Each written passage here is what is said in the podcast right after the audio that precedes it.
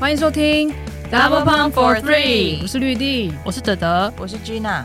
Double Pump 女子篮球志是用心推广台湾女篮的网络运动媒体，提供各大赛事的资讯与报道，记录精彩动人的故事。在 Double Pump for Three 的节目里，可以听到球员、教练分享生命历程，看见不同世代的台湾女篮缩影。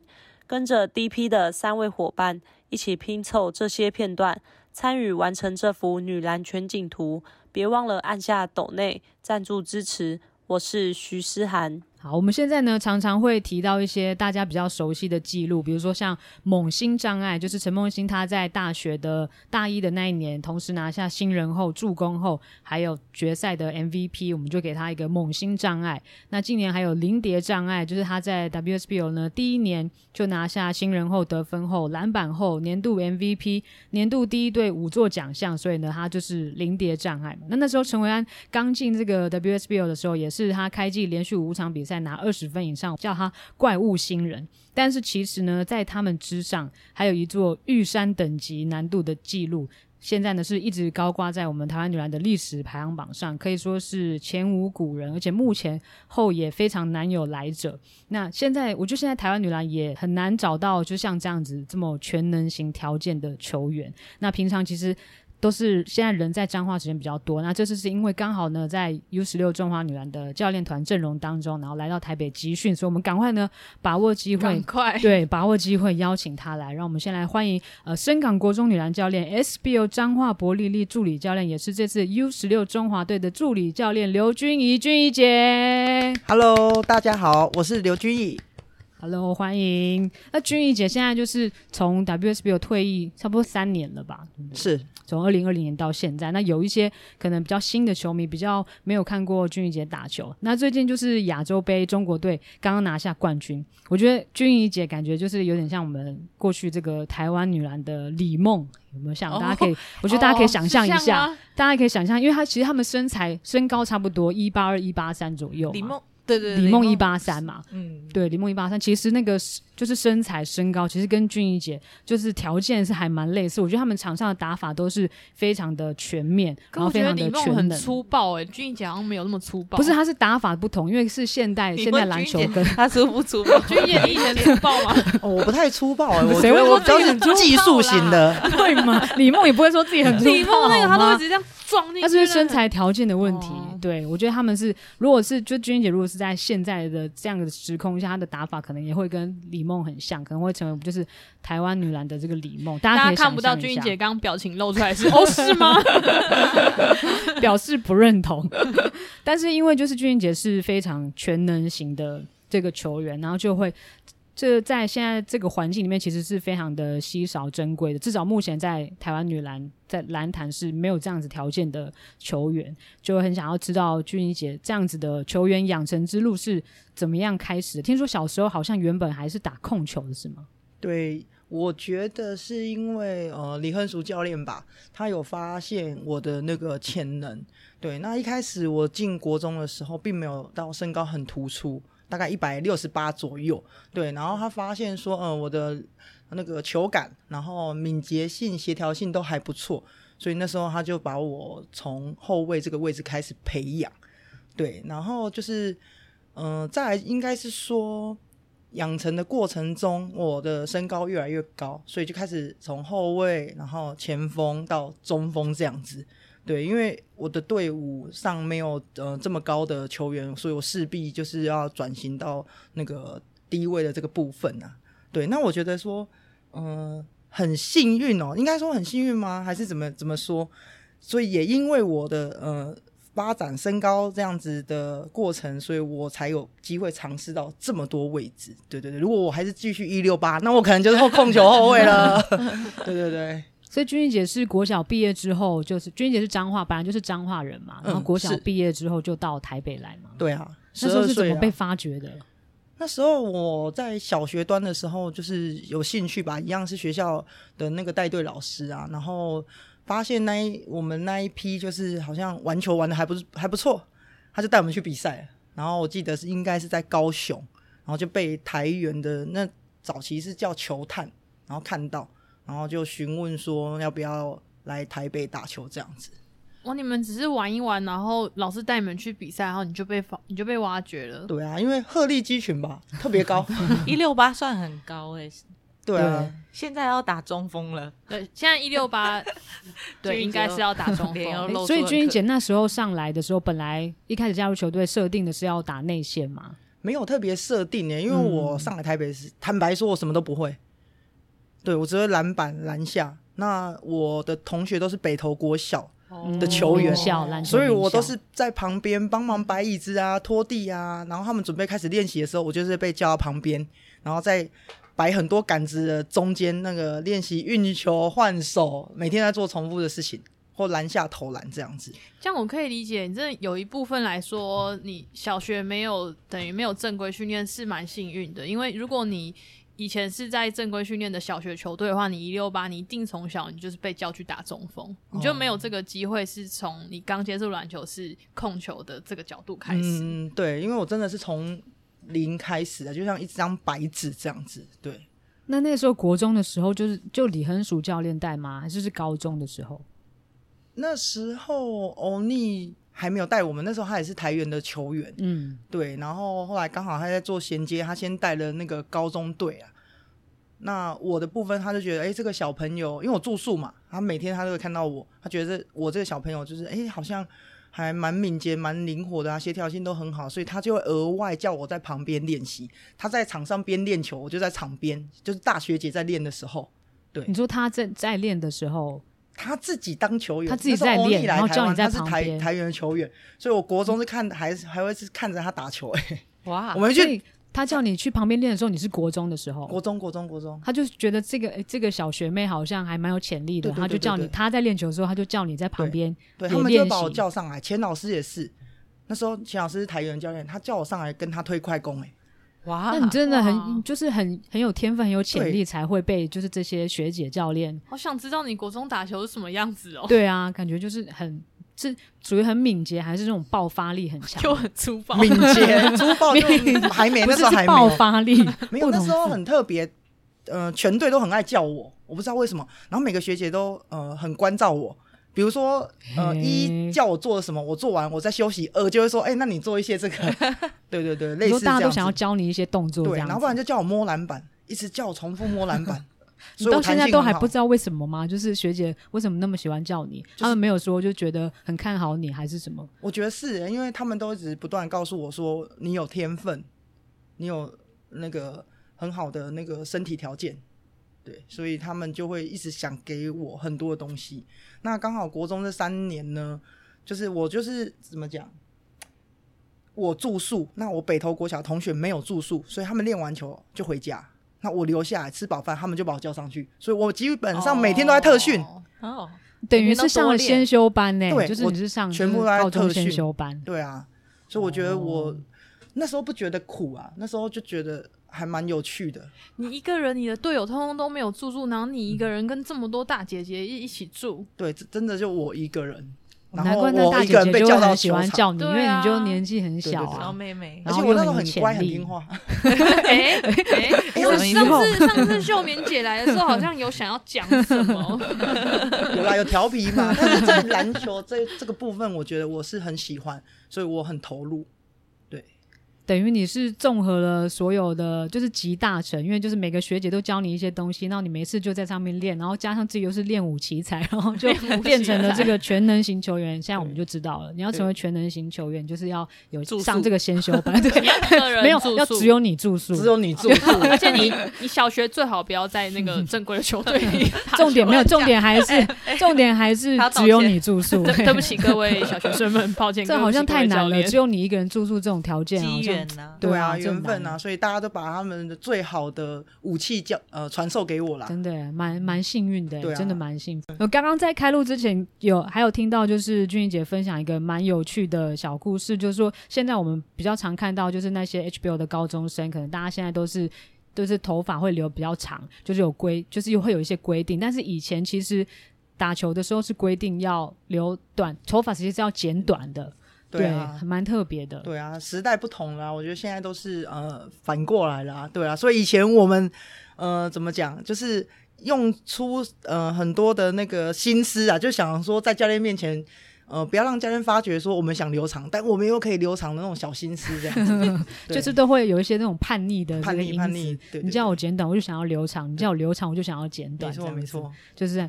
那时候的那个护江头，现在大家已经看不到这个护江头，很流行，啊、就是前面绑一撮的那个，其实好像冲天炮。对，以前说还蛮流行的，啊、就是大家一些小心思。对，还有不止一撮，有绑两撮，看那个照片都非常的花俏。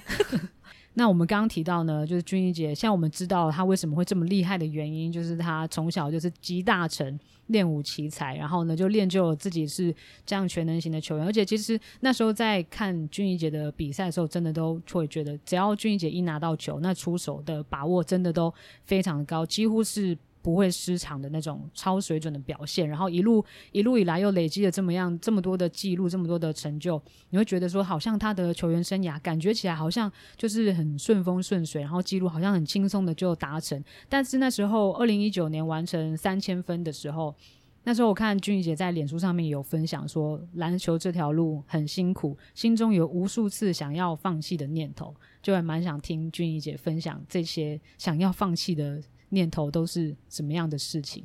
比较多就是伤害吧。其实我觉得伤害是那个真的是一个运动员最大的敌人呐。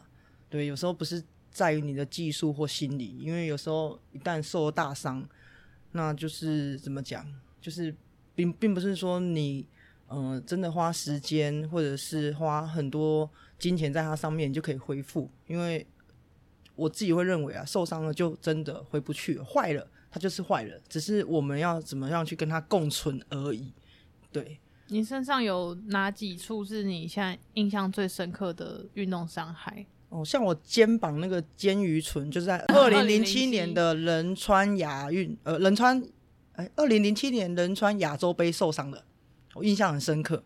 那时候对韩国队，然后一个接触之后，我就觉得，哎，我的肩膀超痛，剧痛，然后就抬不起来。对，然后那时候因为我在呃那时候国家队我是那个嘛中生代的主力，然后队医有帮我做一下稍微的评估，那意思大概就是说哦有受伤，可是应该还没有到不能打，所以后来还是带伤打。对，那虽然那一年我们也是最后也是没有说机会挑战那个奥运啊，那回国的时候检查就发现肩盂唇破裂。对，因为我手开始会麻嘛，然后我就去做检查，这样子才发现这么严重。对，所以那一年的琼斯杯我就没有打，后来回母队就紧急安排开刀，因为希望我能赶上就是呃年底的 WSBL。对，所以那时候就是就尽快处理啊。那复健的过程中真的很辛苦啊，因为我固定完开完刀固定完，那其实我拿筷子的力气都没有，我的手就会发抖。然后角度也上不来啊，而且我就是右手的肩膀，那是投篮手，对。然后医生就说，你如果角度没有办法回来，会影响到我的投篮，因为我手举不上去嘛。然后我记得那时候我们防护员就是真的也很感谢他们啦，很用心，就是进度慢了，大家花时间，嗯、呃，不断的热敷，不断帮我凹角度，每次我都觉得我要生不如死了，你知道吗？对，真的，你要凹到你会痛到发抖，嗯、发抖，真真的是这样子。对啊，那时候你说还要打吗？好烦哦，怎么这么痛苦？真的，其实你说输赢的挫折没有那么大，可是我觉得身体上的痛苦有时候真的会让你想要放弃。对啊，然后这是最早的第一第一个嘛，然后再来就我在国泰队的时候，我的足底筋膜断裂，断哪一只？哪一只？左脚，左脚。对，然后我是前脚掌的部分，你知道我去检查。对，前脚掌的部分，医生说这全球没有几例。哇，真的哦。对，可是其实你问我说我做了什么，我还真不知道我做了什么。我就是一个防守动作，脚踩下去，我就跳跳，有这种啪的一声，然后我就觉得剧痛。对，剧痛哦。然后想说应该不至于，你没有从来没有想过说你会受这个伤啊？你有没有想到你足底筋膜会断啊？你根本想不到。然后后来想说哦，休息一下好像还好，可是那时候就开始没办法推蹬了，就是没办法。就是踩踩踩地这样子，对，然后去检查才发现我的足底筋膜断掉、断裂了，对。然后后来为了治疗，我那时候是在国家队，那时候也在国家队，然后我们是跟四大运友谊赛这样子，对，然后印象很深刻，然后那时候手品针吧，然后他就一个横移，然后我就踩下去，然后我就觉得超痛。后来为了赶快能让它修复，就去打那个 PRP，超可怕的痛，因为他从我脚底侧面打进去，平面然后脚底这样侧面穿进去，超深的。然后那时候我们防护员就带拐杖去，因为他知道打完绝对没办法走。然后你知道打完他他在里面这样转哦针，因为他填补那个洞嘛，我，我先被抽血嘛，嗯、抽血分离之后，先先来一次这样来一次，然后后来再到里面连续打好几针，然后转来转去转来转去，我真的超痛的，真的吃了全餐呢，好恐怖，然后撑拐杖出来，我超痛，我痛到在大厅，我印象在深刻，因为那时候晚上。在医院大厅，然后我一个人缩在那边，因为我防护员去开车，他来接我，我就倒在那个椅子上，痛到不行。然后连警卫大叔都来问我说：“你还好吗？是不是有什么状况？怕我怎么的倒在那边？” 对啊。然后后来我记得他开车带我回淡水的时候，车子只要颠簸一下，我脚就刺痛哎、欸，哎我一路挨回去、欸，嗯，真的。所以那时候也真的还蛮蛮痛苦的啦。对啊，像这样断裂要多久会？对啊，我那时候没有修很久，那时候就是赶快就是不要踩地，不要踩地。但是我觉得那时候没办法做脚的部分，所以我练了很多上半身。所以我一直引以为傲是那时候，我后来可以做引体向上，是手指头扣着，我随便抓一个地方，我就可以做引体向上。假的吧？可以去当那个我随便蜘蛛人等级，对，我随便扣一个，只要你上面可以让我扣，我就可以做引体向上，手指头我就可以了。所以上半身练超好，这样不会这样不会影响到投篮的手感或是运球？不会不会，超有力。我那时候只能练上半身，做超有力的。我也没想到我会练到这样，你就下意识也没有注意，就是每天就是每天在练上半身啊。然后练到后面就说、啊、那不要用弹力绳啊，那你就徒手啊，就开始徒手，哎、欸，发现还蛮厉害的，练出兴趣了，就至少有成就感，你知道吗？真的是练武奇才没有错，真的是。对啊，然后后来再来就是那个嘛，脚踝骨折啊，就是那一年冠军战嘛，刚好就是贝尔杰要退休那一年。哦，对，然后第二场我记得我是就是被顶到之后重心不稳，然后我就扭到了。可是因为那一场是他退休之战嘛。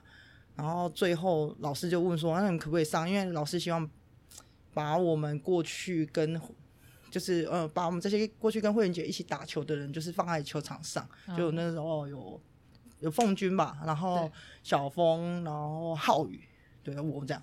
然后我就想说，应该也还好，就是扭到底好，反正最后一场了嘛，之后就可以休息啦。我也不晓得这么严重啊，所以那时候还上去打。然后打完之后回到休息室。”也是觉得剧痛，剧痛，真的没骗你。后来防护员就稍微帮我测，他就默默的说应该骨折。然后我自己心里就想说不会吧？那这次是哪一只脚？右脚，右脚，不同脚。然后想不会吧？这么倒霉，冠军在第二场就结束了，因为安全下装不就没事？怎么还弄到弄到这么严重的那个状况？然后我我我内心就一直抗拒说不可能，不可能，不可能啊！一定要等检查。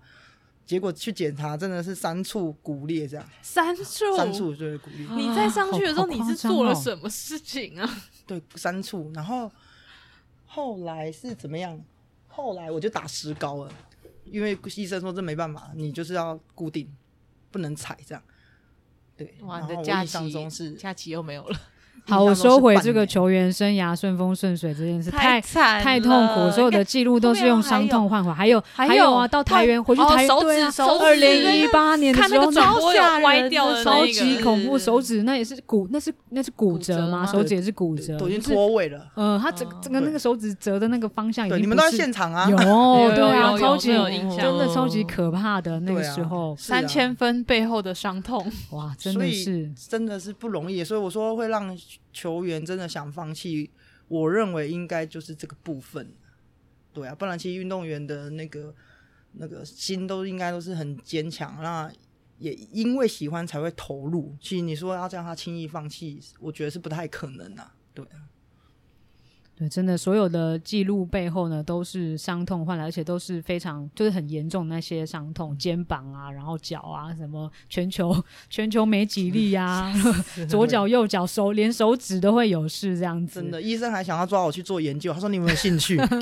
为什么？因为你就是全球没几例这样子，全球没几例的足底筋膜断裂。那后来你有你有给他研究？当然不要了。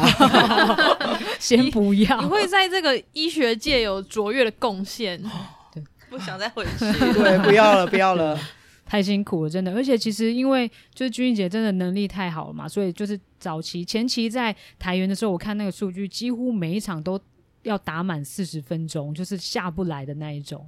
嗯，对啊，那时候球队的那个应该说人手也比较不足啦，然后我的角色又刚好是呃符合球队的战力，那我又年轻有力，不是暴力 有力，所以呃教练赋予我的 时间对教练赋予我的时间相对就会比较长啦，因为就是想要栽培嘛，对对对对。嗯对，真的每一场都打满四十分钟，这样，然后负担就是大部分的得分，有时候还要抢抢篮板啊，动不动就什么连续十场双十啊，那个助攻数也都是很高。那时候你要怎么在场上怎么怎么盯起来，每一场这样子打，应该也是就是除了身体累之外，心也会蛮蛮累的。嗯、我大概都是自己跟自己对话，我发现我这一块做得很好。因为我觉得，就是只有你自己可以帮助你自己。别人讲太多，或别人给你的鼓励，其实我觉得有限啊，不是说没有用，有限。那我花很多时间一直在跟我自己对话，然后告诉我自己说：“哦，你要相信你可以。”那我会再多一点点做功课，就是我会去想说：“哦，我今天对到了队伍，然后会有哪些人？那他们一贯的打法是什么？”就是我自己会告诉我自己说，哦，那他们用什么模式？那我自己可以用什么方式比较轻松，可以达到我的目标？比如说得分，比如说篮板，或我的我的攻攻守端可以呃轻松，然后又可以达到教练要求，这样子。对我，所以我觉得很多时候就是轻松的部分啊，或者功课不一定是教练做，我觉得球员这部分做才是最重要，因为毕竟上场打球的是球员，不是教练，对吧？教练在下面喊。再多球员没办法理理解也没有用啊，等于也是你在场上你要找到自己就是最佳使用方式，因为你就知道每一场就是必须要负担这么多，你一定要从中找到就是最有效率、最可以更快速贡献的方法。这样，啊，之前有人问过我一个问题，他说为什么你投篮命中率那么高？然后我就跟他讲，我说其实我跳起来的时候，我眼里只有篮筐，我决定要投篮的时候，有眼里就只有框。其他所有的人或者是手都是模糊的，其实我看不到其他任何人。对，但是后来我去跟心理学老师聊过，他说这个又是另外一个境界，他说你整个是投入在这个比赛情境当中，他说这是最棒的，集中力很高吧？对，他说这个是很特特殊的，不是很多选手可以很轻易的去做出来这样子。哇，你连心态都是那种天生就内建的人，你就天生在场上，你可以天生在场上，你那个 flow 就是直接可以进入那个心流，那个画面好难想象。我就是出手的时候，其他人都是模糊的。你们没有过吗？没有哎、欸，没有过这种感觉。我大闭眼睛，我都觉得感觉好像又要被盖了。我只有 那种我自己回想，我要投篮的时候，我为什么没有看到附近空档的队友？然后我就会想，后旁边真的都是模糊，可是因为我视野太差，是因为看不到的关系，这是完全不同，境界不同。对。对对，我们条件差太多。我有一个疑问，就是君怡姐就是手感那么好，就是除了说进入心流以外，听说一个小故事，就是君怡姐不不需要投太多篮，不需要练太多篮。听说啦，你说手感会跑掉，跟大家好像不太一样，相反的。对，我不是那种投很多就一定会很准的。对，我，我觉得我真的是就是天生手感好了。真的，我真的觉得那是天生的。我觉得这部分是天生，包含我的传球视野，我也觉得那是天生的。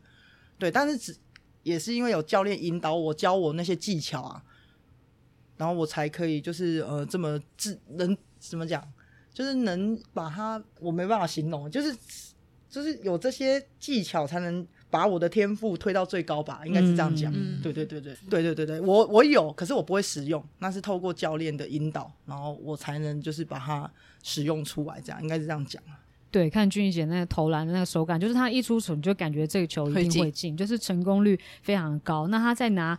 得分后的时候，那时候场均二十六分，这是目前就是场均对二十六是一场，然后二三十分都是稀松平常的事情。现在就是我们近几年这几届的得分后，平均得分都大概十五、十六左右。嗯、所以君怡姐那时候场均二十六分，那是跟的是所有的球全部都是她在投的，全部 carry 全队得所有的分数。真的。那讲到这个记录呢，当然现在就要回帮大家回顾一下，君怡姐呢，在她的球员生涯有累积了非常非常多的记录，包含在 WSBL 她拿下六座得分后，也是史上第一位。那她也是第一位完成得分后三连霸的，然后也是第一位呢拿下就是三冠后，那时候是得分超级篮板嘛，第一届的时候，然后也是联盟第一位一千分、第一位两千分、第一位三千分记录达成的人，然后。最最厉害的呢是君怡姐，她也是亚洲杯那时候应该是叫亚锦赛啦，史上得分排名第五的。我现今天我都还有去那个 check 他们那个 FIBA 的他那个资料库，就大家有兴趣也可以就是输入那个 FIBA Archive 就会有所有的资料出来。君怡姐现在呢就是得分排名第五，就是是在亚锦赛史上她个人呢是拿三百二十四分。出赛三十五场拿三百二十四分，前一个呢第四名是日本队的大神雄子，对，那他是三百五十二分，哦，但是这是一个非常非常不容易达成的这个记录。第一名是哪位？第一名是印度的印度队的印度，是的，他的生涯总得分五百一十八分，五百一十八分，这是正确的，这也是 carry 全队的。然后啊，大家还有兴趣知道吗？第二名是中国队的陈楠，四百七十六分，对。然后第三名好像第三名是韩国队，这应该是编年和，嗯，编年和，对，所以就是都是非常、哦、非常非常的非常非常的厉害传奇等级的这些、嗯、这些记录。现在我觉得也很难达成，现在可能比较有机会达成，可能是高田真希吧，因为因为你要就是初赛的时间够长，参加的对参加的够长，你才有办法可以有这么好的这个、这个表现。那这么多的记录里面，君怡姐有没有觉得哪一些哪一个记录哪一项记录，或是哪一些记录，你觉得过程？最艰辛，或者是你最有印象的？呃，其实我的记录都是别人告诉我的。对，其实在，在呃球赛的过程中，其实不会那么多去关注自己的数据啊，因为只是希望说球队可以赢球。那每一年每一年累积，然后到最后就是怎么讲，就是有记者朋友发现，然后我才会知道这个讯息啊，不然其实我不会去算啊。对啊，每年要。比的比赛太多了，然后结束了就赶快再呃面对下一个赛季的开始，这样。所以你说我有特别印象，我觉得倒是没有啦。对，那我觉得比较特别的应该是三千分吧，我觉得那已经接近我生涯的末期了。嗯、对，那以达成的年限来看，确实也是拖了比较久了。对啊，因为那时候也是到了国泰队，那其实上场时间。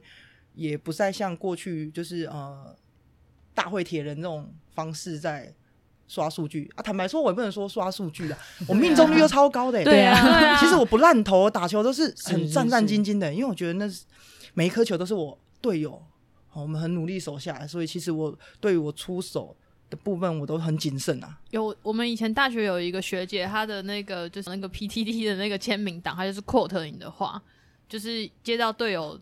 传来的球要投进是你的责任，什么那类的这样的一句话，真的，真的，那个学姐每次发文下面就有你的话，然后刘君怡这样子，这是我对刘君怡三个字最初的印象，真的，真的，对啊，因为我觉得球队或教练赋予我这个责任啊，那我就是要把那个分数拿到嘛，对啊，像我之前我就会给自己设定目标啦，我为什么可以拿得分后，我觉得还有一个就是我自己的那个。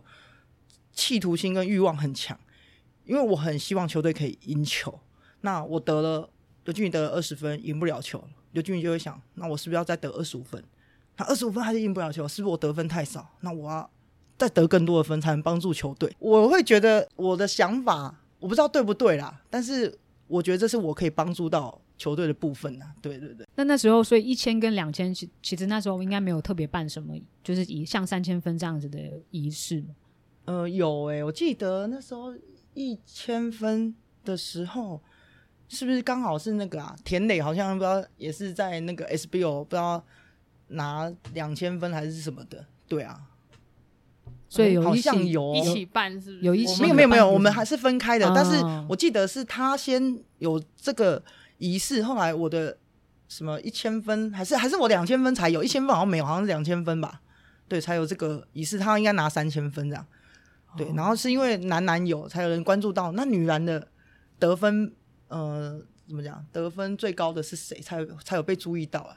对，那我记得那一次是我得到两千分的那个当下，就是大会是是一个一个暂停的状况，这样对。然后我就是颁发那一那一颗球，然后签名，然后送给我这样子。哦，那那颗球现在还在？对对对，有留着，有留着。就是你投进的那第两那一刹那然后就暂停，然后就开始大家球赛暂欸停。嗯对对对如果我们有那种好像没有参与名人堂没有展览，就没有没有。应该要没有展那一颗球。对啊，是那一颗现场那一颗球，就应该。跟俊怡姐借那颗球来展在那个展览对是台湾当下得分的那个球，这样三千分，然后现场签名哦现场签名。三千分有那个海报，对三千分。在板桥三千分那时候好像也还蛮有纪念意义的。嗯。那时候因为哦刚好是对。对啊，董事长嗯，的，对，那时候刚好董事长过世，然后嗯过了一段时间，然后刚好俊怡姐完成这个，也算是献给嗯献给老板的那种感觉，记是忆对意义比较深刻一点。嗯，那君怡姐就是在亚洲杯史上，刚刚说得分排名是第五嘛，那打过了这么多的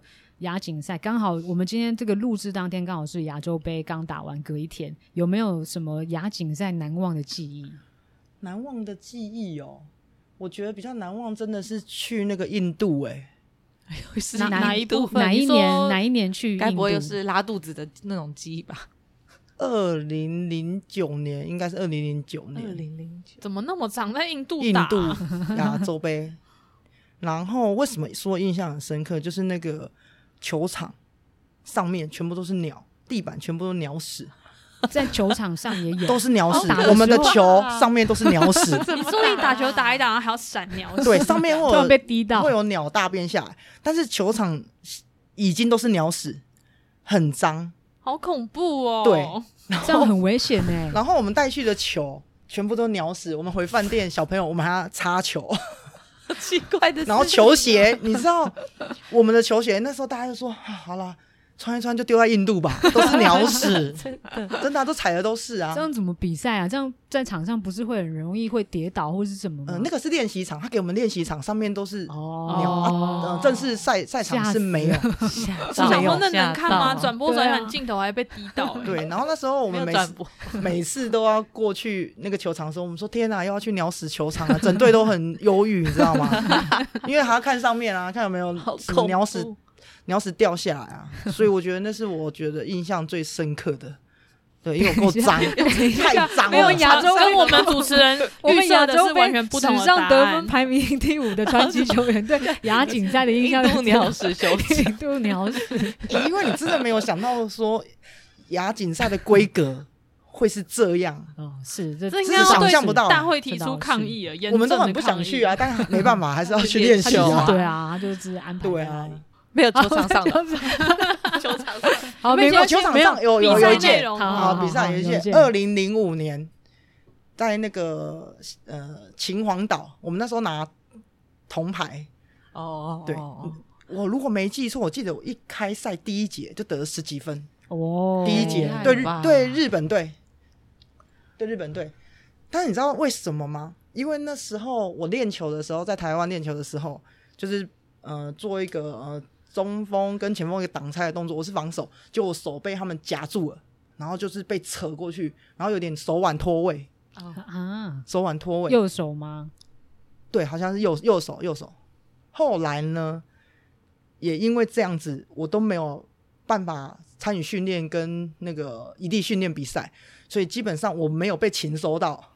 哦，哦，是这样子我觉得啦，我自己自己觉得，因为那时候我们有去韩国异地训练嘛，那我都在做摄影。然后就跟旁边的那个韩国摄影妹妹啊，她就哦对我很好，拿东西给我吃啊，我就在上面吃吃 喝喝。这样子，这样他们会觉得我们在藏哎，长对啊，没有，我是真的受伤了，对，然后在上面吃吃喝，又要很很很很鬼鬼祟祟，因为怕下面的人看到累得要死，你在上面吃东西摄影这样子，对，那我觉得会有这样的大爆发，也有可能就是我没有被禽收到啊，或准备到，对，所以我印象超深刻，应该第一节可能有得十四或十六分哦，哦，好夸张。所以那时候别队第一节的别队人看说，哎，那个不是那个在上面吃吃饼干的吗？叫你们 摄影下来打，那时候影片我这边还留着，上我前阵子才看了一下那个影片，真的几波得分都是我哎、好想看、哦，全部都是我，我对啊，我这样的影可以上传到片留 YouTube 存，吗真的应该要上传呢。还是你给我们我们上传影像到记录。君怡姐自己上传比较不好，害羞了一点，哦可以给我给我们给我们给我们上传，给我 没问题，们上传。没问题。刘军你上传。君以单节十六分还来，对对对，对。会有很多人看。然。后结果才就发现说，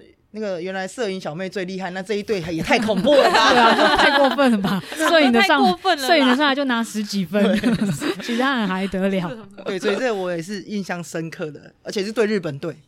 那的确是真的很的很值得，真的很值得记忆。我们现在很难嗯对日本队有人可以对这样子真的没办法没错。对，那其实俊逸姐就是除了刚刚讲到的亚锦赛之外，也是参与了算是台湾女篮的一段黄金年代。我觉得那个时期真的有非常多的比赛，我们都拿下了很好的成绩，包含二零零六年杜哈呃杜哈亚运，好像讲到快哽咽了。二零零六年杜哈亚运银牌也是我们史上最好的成绩嘛，然后还有包含。二零零五、二零零九那时候还有东亚运，然后我们也有拿银牌，嗯、然后还有二零零二年跟二零零六年的世锦赛、世界杯，就是俊逸姐这些全部都有参与过，这些记忆你还记得吗？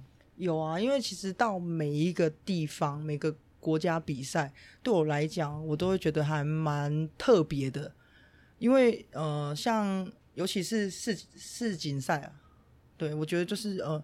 看到很多一些欧洲的国家，哇，那真的是会让你大开眼界。哦，那是在亚洲我们看不到，不只是二楼打球，那是三楼了，两百多公分。然后你看美国队，每个每个人又高又壮，然后里面还有几个就会扣篮。其实那时候我觉得还蛮震撼的。你坐在旁边，你就觉得哇塞，我们真的是很很很小很小很不起眼的小地方这样子，对啊。所以我觉得能出去。是很棒的事啊！我也觉得我自己很幸运，可以跟随中华队到呃世界各国去，然后也去呃接触到这么多优秀的选手。对啊，我觉得这部分我真的就是跟很多现在的球员来比，我们真的很幸福啊！对啊。对，而且那个二零零二跟二零零六年的世锦赛，我们都是拿下十十四名，但是总全部的参赛都有十六名，所以我们其实还是都在那两届都有拿下就是胜利。对啊，赢、就是、了非洲国家，有赢有一届是赢那个突尼西亚，而且我看那个分数赢的还蛮多的。嗯对，所以那个时候就是参与这些国际赛，然后也参与了，就是等于是台湾女篮的那个这个黄金年代，就是非常的不容易的事情。再来呢，就是。君怡姐其实，在退役之后，现在就是等于回归到回归到基层嘛，就是回到彰化去，然后去接这个深港国中。那其实好像到了基层之后，才发现基层其实大不易，对不对？就是蛮多困难跟挑战。嗯，对啊，因为基层的部分，其实以比赛层面来看的话啦，像乙级，我的深港国中是参加那个乙级联赛嘛，那其实乙级联赛。的对手其实都不是那么稳定，有时候呃有才他可能就出来，没有就今年就不出来，对，然后再来就是比赛会比较少，那其实你说你要去观察或勤收，其实也不太容易啦，对啊，然后也觉得基层不容易的部分，也就是资源，去讲现实面就是资源嘛。你的球员知道你是那么厉害的选手吗？你球员知道你是练武奇才吗？呃，本来不知道，但我都会跟他们说。你们知不知道？要秀两手给他们看，可以给他们看，就是你以前的影片吗？也不会耶，其实他们自己会去搜寻。对，因为其实是很多家长会跟孩子说：“哎、欸，你们教练是国手。”对，然后他们自己就会上网去搜寻我的名字啊，就有很多新闻报道，他们才说：“哦，教练，你以前是国手、哦。哎”早就跟你们讲过了。那你刚回去带基层的时候，会很就是这个落差很大，很难接受，因为你自己以前是有点天才型的练武奇才，你会不会很难去知道说要怎么样教这些小朋友？我觉得这部分倒是不会耶，因为我觉得基本动作是我强项。对，我从小就做很多，然后我觉得我也是体感很好的那个选手啊。那我就会用一些我自己打球的经验，或我自己觉得就是比较适合他们的一些动作，然后去帮他们做一些训练啊。对，不会说哦，别人怎么做我就怎么做。其实我比较属于因材施教。我觉得每个孩子的那个能力天赋都不同。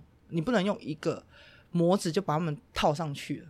对啊，那我觉得在基层我更有时间去帮他们量身定做属于他们自己适合的课表啊。对对对，那俊杰所谓体感很好是指的是什么意思？呃，比如说我投篮不进，那我大概就会知道说，哎，我哪里肌肉控制控制的不好，其实还蛮神奇的。哦，对，或者在做重量训练的时候，我会觉得，哎，我身体好像连接有问题。因为我觉得发力的过程不是那么顺畅，对，我真的很敏感。我知道，所以你很可以去拆解说哪一个动作做不好，你可能哪里哪里哪里需要修正。你不是错，不是只是一种感觉，你是知道哪里要修正。对，我会把它们串联起来，就是我看你的动作，我就知道你哪一段没有串联，或你在做哪个动作为什么不流畅，因为你的发力的方式不对。哦。嗯好厉害哦！所以君君姐不用去练什么皮拉提斯那些，你自己就知道你的小，小肌肉在干嘛。对啊，对，你自己知道他们在干嘛。这样听起来很适合当那种就是什么，就是个人技巧，就是教学分析啊的那种，因为你可以一眼看出来说他哪里需要修正。对，而且我还有一个比较特别的地方，我不知道你们会不会，就是我看你的动作，比如说你在场上打球动作，如果我真的想要模仿，其实我看你的动作，我马上就可以做出来。跟你做一模一样的动作，我们一定不会，不会，不会，真的没办法。真的就是你过去，然后你做一个动作，如果我真的有在观察的话，我就可以重复把你刚刚的动作做出来。哇，你怎么踩？你怎么弄？然后怎么放？哦、你大脑开发的程度应该有比别人高一些。君怡姐真的应该要接受研究，全身上下彻底的研究，是不是累积呀、啊？对，但是因为速度很快，可是我觉得那有时候又又怎么讲，就是真的是一种天赋啊。嗯，对，因为看完漫画里面的人物哦，对，看完然后你马上就输入，就马上可以做出他刚刚的动作，所以我的学习力很快。我我看别人做，我就可以马上把它拆解出来。拆解出来哇，这真的太百年百年难得，不要再为难人了。君姐要不要动了？你们真的不行吗？真的没办法吗？真的没办法啦！你看我跳起来传球，我都看不到别人了。真的是百年难得一见，这个太困难了。而且君怡姐就是到了基层去执教之后，就是还有很积极的安排一些，就是可能不同领域的人到可能球队去分享或是交流，包含运动产业的啊，或者是找其他的专业教练来，然后让这些球员可以接触到更多外界的资讯。对啊，因为我觉得在偏乡嘛，他们必须要有办法去接受薪资，他们才有办法进步跟提升。对啊，那我觉得借由外面的一些呃刺激，我觉得至少让他们了解说，哦，原来他们做这一项运动是未来是可以往哪个呃层面发展啊？应该是这样讲，对啊，而不是现在呃看不到未来，其实他也不知道为什么而练，他也不知道为什么我要做这个训练这样子啊，对啊。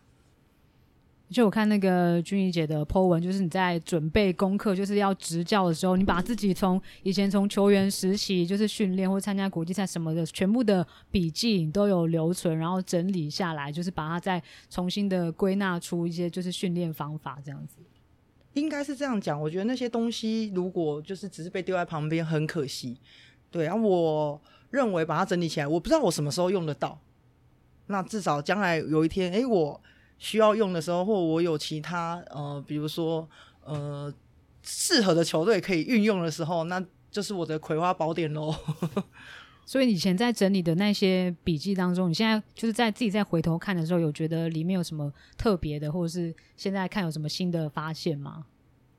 我觉得篮球大概就是这样，那只是说我们呃在训练上有没有办法做到像日本队一样扎实，或执行度那么高。其实大原则都不变，原则没有变，重点是在训练的过程中，我们能对呃自己的球队或者是个人，你能对你自己的自律或要求能有多少啊？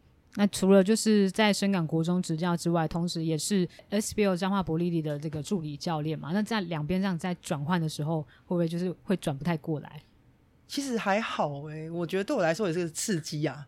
对啊，因为我觉得能。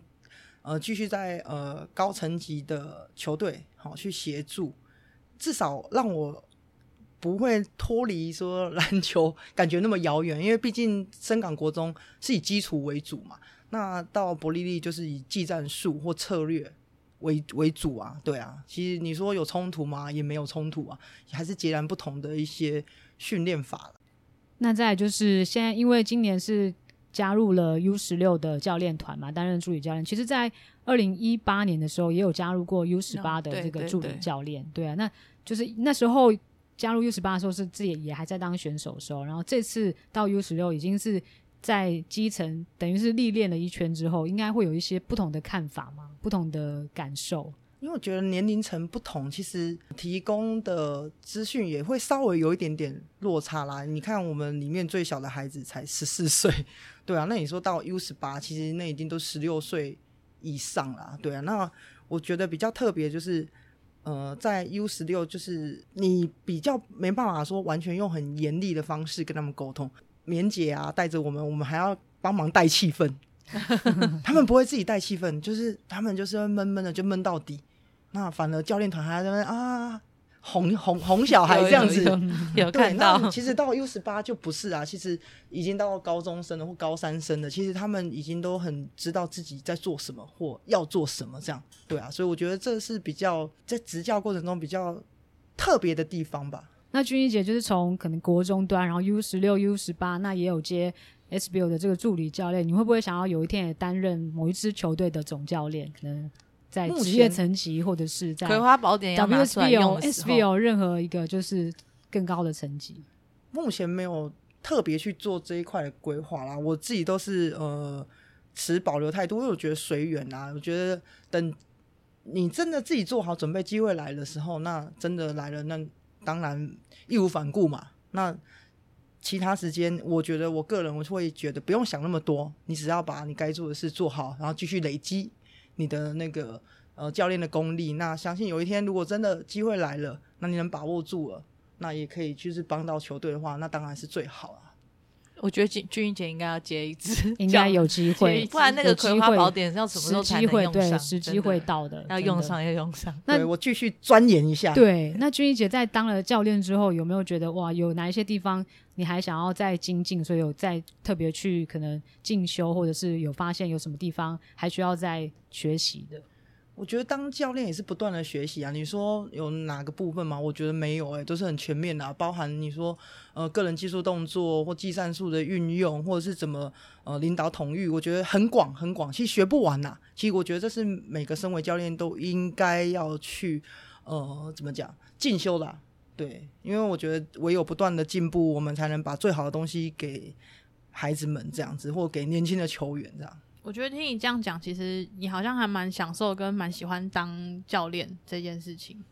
当教练哦，这部分我真的从来没有去预设过。其实我也是属于就是，哎，半推半就，好像每个人都觉得你适合当教练，那你不当教练很可惜，好像就被赋予这是你的使命。那你退休下来，那你就自然而然就当教练，对吧？那我自己个人的部分，我会觉得说，好像也没有特别想说我一定要当教练呢。我之前刚退休的时候，我想我以后退休我不要当教练，我就觉得已经在篮球场上的时间这么长了，我退休后我还要下半辈子还要在篮球场上度过，对，所以我一开始是并没有这样子的那个呃预设这个立场这样子，对啊。那今天非常的谢谢，就是我们的台湾女篮传奇君怡姐呢，这个天才型的练武奇才记录的保持人君怡姐来到了，终于呢来到了我们节目当中，然后来跟大家分享过去的很多的点点滴滴啊，她的生涯，还有包含现在当教练的一些故事跟经历。那我相信，其实呢。未完待续，未来一定还有还会看到君怡姐在就是在不同的地方，然后就是用她的方式继续在传承，然后继续在就是篮球这一块，然后继续贡献她自己的影响力。今天谢谢君怡姐，谢谢，谢谢，谢谢。那我们今天就到这里喽，大家拜拜，拜拜，拜拜，拜拜。